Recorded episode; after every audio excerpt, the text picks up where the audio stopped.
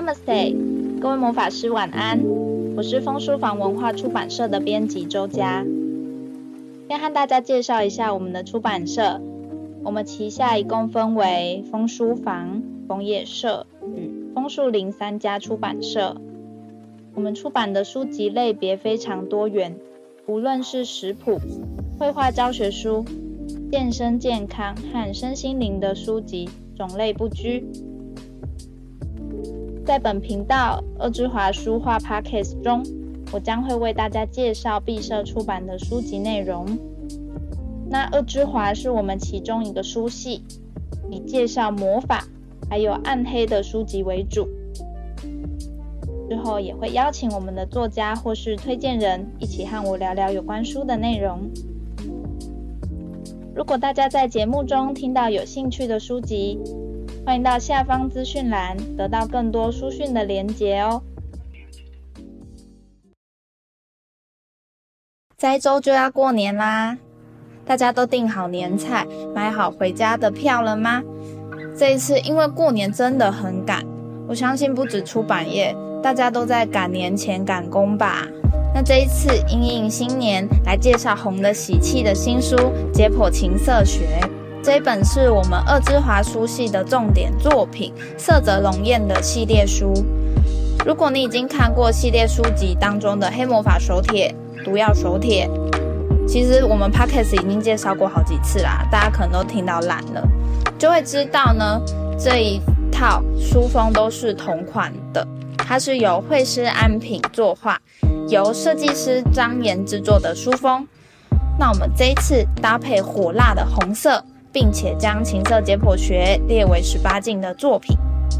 那既然都提到了，我也想聊聊关于这一次的书封设计。当初在设想插图的时候，我就特别请求安平呢，要用隐晦一点的方式来呈现情色，就是说呢，可能是以骚扰而非裸露为主的感觉。结果我收到插图的时候，发现非常惊喜耶！她竟然是一位身穿和服的女性在书封上。那我一开始十秒钟的时候觉得，诶，这个色泽龙彦他是介绍欧洲古籍为主的人，那确定书封是要用和式穿着日式和服的女性吗？可是呢，我想说有别于前两本异国的调调。觉得诶，这个举动还蛮高明的，就可以制造出不同的视觉效果，所以就继续沿用了安品的设计。那再提一下我们的书名《解剖情色学》，而不是《解剖色情学》，为的就是比较这本书大量引用了八大一的情色论。八大一呢，他说过情色是一种对生命的肯定，是一种禁忌以及跨越。那我觉得色情是比较泛指即时性的感官享乐，所以呢，最后才会决定书名有别于日文的原文，根据本书内容的论调，更相关的情色学来作为命名。那我想比较一下这个系列作品三本的差异性，《黑魔法手帖》它是介绍各种欧洲黑魔法的短文。毒药手帖是介绍各种中古毒药的轶事，很显然的，解剖情色学呢，就是介绍各种与情色相关的短文啦。不过我觉得前两本书是以介绍故事为主，这一本则是分析更多与情节、派系、手法等等相关的主题，像是它有一篇是专门介绍贞操带的用法，还有它的命名由来等等的。那另外也会有一篇在介绍爱情诗，他就会介绍说诗当中要怎么使用一些淫秽的词语。那我个人觉得前面两本书呢是比较奇幻缥缈一点的，毕竟你黑魔法还有毒药呢，就是可能是以看看娱乐性为主的，你比较难去实作吧。但是第三本书《解剖情色学》呢，它剖析了非常多与个人欲望。本能相关的是紧贴人心的，所以我当初呢，除了制作相关书目之外，这一次还有请到审定。那我也借着这个机会，在这个公开的现身的场合当中，我向大家说明一下，编辑我呢，在书封上犯了非常严重的错误。这本书的其中一篇解剖情节是由苏俊豪智商心理师的专业审定，但是因为我个人疏失，在书封上面并没有刊载到老师的本名，仅有刊载老师的粉砖名称，所以我在这里呢，向老师致上最高的歉意。同时，也希望我们的读者们可以借由本节目得知老师的大名。另外呢，在本书当中的审定页面也有提到老师的名字。那言归正传，如果这三本书都有翻阅过的魔法师，你应该会发现到，诶，色泽好像有几篇重复了吧？举例来说呢，《黑魔法手帖》一百九十二页提到的布兰维利耶侯爵夫人。他在毒药手帖的一百一十三页有独立一篇做介绍。那另外，毒药手帖当中四十一页的曼德拉草，也在解剖情色学一百八十一页当中独立做介绍。我想说，诶，这个曼德拉草混在解剖情色里面也太跳了吧？可是你看完之后呢，就会知道曼德拉草在古书当中常常具有淫乱的魔法作用，它也曾经被视为是美药。所以跟情色的主题不谋而合。那我也可以预告一下，像下一本书《异端肖像》呢，也有先前黑魔法手帖介绍过的蓝胡子原型人物吉尔德雷。那你知道，其实，在黑魔法手帖已经花了四个篇章去介绍了，为什么在下一本书还要再介绍一次啊？那我觉得是因为在新书中，他揭露了很多新的。关于八代一对这位吉尔德雷的注解以及看法，所以呢，我觉得色泽是因为没有灵感而移花接木吗？应该是恰恰相反的。他在几本书的后续都有写到说，他常常觉得自己的作品经几年后来看呢，似乎是完全不够的，所以他会在再版或是改版的时候，陆续加上一些新的篇章或是见解。虽然说他的子题是有重复的，但比对之后就会完全发现内容焕然一新，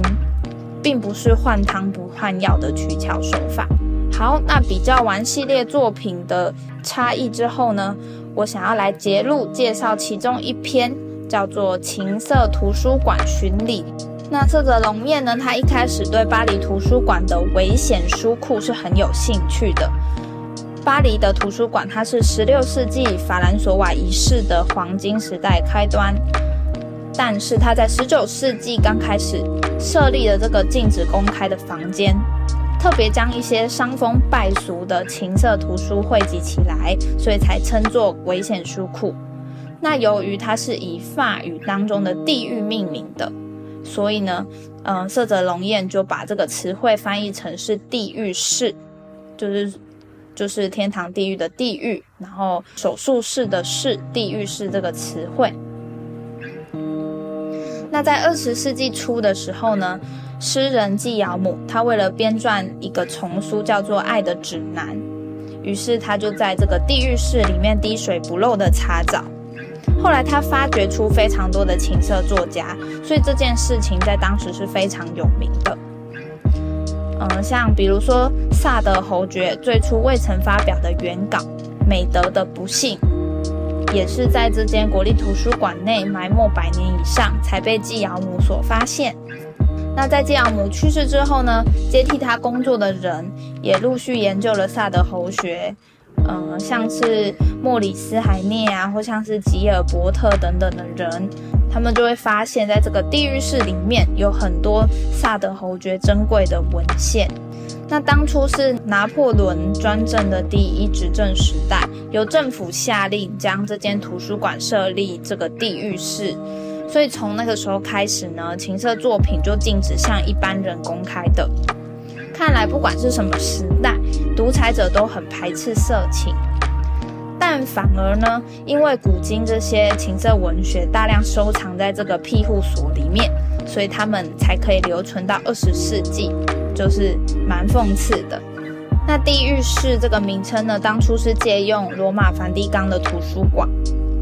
比起法国图书馆呢，梵蒂冈图书馆的历史更悠久，格调更高，所以说情色文学藏书量也是更多。那历代的罗马教皇为了教导天主教信徒的灵魂向善，所以他们就编列出所谓的禁书目录。另外也提到一下，第二大的收藏就是在大英博物馆里面，这里的地狱室呢是称作为阿尔克纳，也就是秘密室的意思。它的藏书量高达两万本。那有一位叫做斯宾塞阿什密的人，他是风格奇特的情色文学收藏家。那在这一位阿什比过世之后呢，这些藏书便全部被大英博物馆给收购。那在一九零零年呢，这些书的收购价格超过了一百美金，可见这些收藏品是非常珍贵的。后来阿舍比呢，他以比萨努斯·弗拉西这个昵称编列了英国情色文学的目录。所以呢，他也是世界第一位将萨德侯爵的《索多玛一百二十天》这本书的部分内容公诸于世的人。他会想要大费周章为收集情色文学的书库取作为地狱室或是秘密室呢？或许也足以证明一般人对于这类的书库都会感到困惑和恐惧吧。在华盛顿的军医图书馆内，便直截了当地称之为桃色箱或是樱桃柜。那在哈佛大学，则是被称之为地狱之穴。那华盛顿国会图书馆，则是以英文的 Dieta 称之。Dieta 是三角形的希腊文，所以说呢，其实就是在象征着女性的性器官啦。也就是说呢，不同国家啊，在命名这些情色文学的书库呢，是有各式各样隐晦的名字。那虽然有严格禁止公开的地狱室，但是有一般人都可以查阅的书库。比如说呢，梵蒂冈的图书馆便喜为喜爱读书的研究者敞开大门。那现在法国的图书馆也可以允许学者还有研究者去揽阅。基本上呢，年龄超过十六岁的读者应该都是可以揽阅的。只不过当读者在看书的时候，呃，后面都会有佩戴手枪的值班人去看守，所以感觉上应该不会太轻松愉快。为的是担心有一些人在看书时候心术不正，将插图页整个割下来吧。那最后再介绍一下这个法国的图书馆地狱室里面的藏书目录。刚刚有说到是由纪尧姆还有他的友人三个人一起编列而成的。那这些书目呢，里面就是有一些非常知名的人物，比如说阿雷蒂诺、安东尼奥、贝卡德雷、萨德侯爵等等的。有名的书目包含波特莱尔在一八五七年被禁止的《恶之华》诗集，那它的地狱编号是一四零九；还有相传是由塞内所做的《加米阿尼》，它的地狱编号是五十八；还有魏尔伦的《女性们》这本书是地狱编号九六八。编绘这一个编号的纪尧姆呢，他其实也是一个很古怪的人，也可以说他其实就是一流的情色研究家。他自己创作的作品包含一万一千根棒子，地狱编号是一四一七，还有年轻人弹簧的冒险，就是那个情圣弹簧的弹簧，地狱编号是九三八。这些都是情色小说。另外还有一些色情诗集，例如《洋物神之行列》，还有《爱的果树园》等等的情色诗。那刚刚所提到的这个《情色论》的作者八大一呢，他在一九二二年到一九四二年这二十年间，一直在巴黎国立图书馆内工作。后来他得了肺结核，才辞去这份工作。这个作家安德烈布勒东呢，他曾经提到说，八代一他一整天下来会花无数个小时，以图书馆员的谨慎风格，查看着日久弥新却又充满吸引力的成年原稿度过一天，直到晚上，那就吃一些不干净的食物填饱肚子。所以啊，纪尧姆、海涅、巴代伊这几位二十世纪探索情色学的学者，全部都和巴黎国立图书馆的关系匪浅，这点绝非偶然。我想呼唤他们来到这里的，说不定就是侯爵的亡灵吧。以上就是我节录这一本解剖情色学当中的篇章《情色图书馆巡礼》。那看这样子的内容呢，也知道色泽好奇情色的初衷，而不是只是对新三色有兴趣而已。他在这一篇呢，想知道的是这样子情色书籍的定义以及它的分类历史。我觉得如果有这样的禁书区，真的很想要进去看看呢。不过呢，以现今来看呢，我想我们二之华书系应该就是在风书房当中的地狱书系的禁书区吧。那顺带一提呢，我在查找这个资料的时候，发现法国的维基百科可以看到全部地狱式的书目还有编号。那很多书名真的就像是刚刚所说一万一千根棒子这样子 羞耻的书籍标题。那我觉得有兴趣的魔法师可以搜寻看看这个地狱，E N F E R 的英文应该就可以找得到喽。那我最后就附上去年啊 K-pop 非常话题的一首歌，就是由有加爱德所唱的那个 Nude，那就是说 Why you think about nude? Cause you feel so rude. Think outside of the box. 就是说呢，情色啊或色情啊，应该都是你自己心境由心生的。如果呢你放开心胸去看的话，应该都不会是一些不入流的东西。那如果大家期待的是不入流的内容，很抱歉，我们解剖情色学一定会让你失望。但是如果你是期待所有没看过的内容的话，这本书绝对精彩。那我们下周五再见喽，晚安。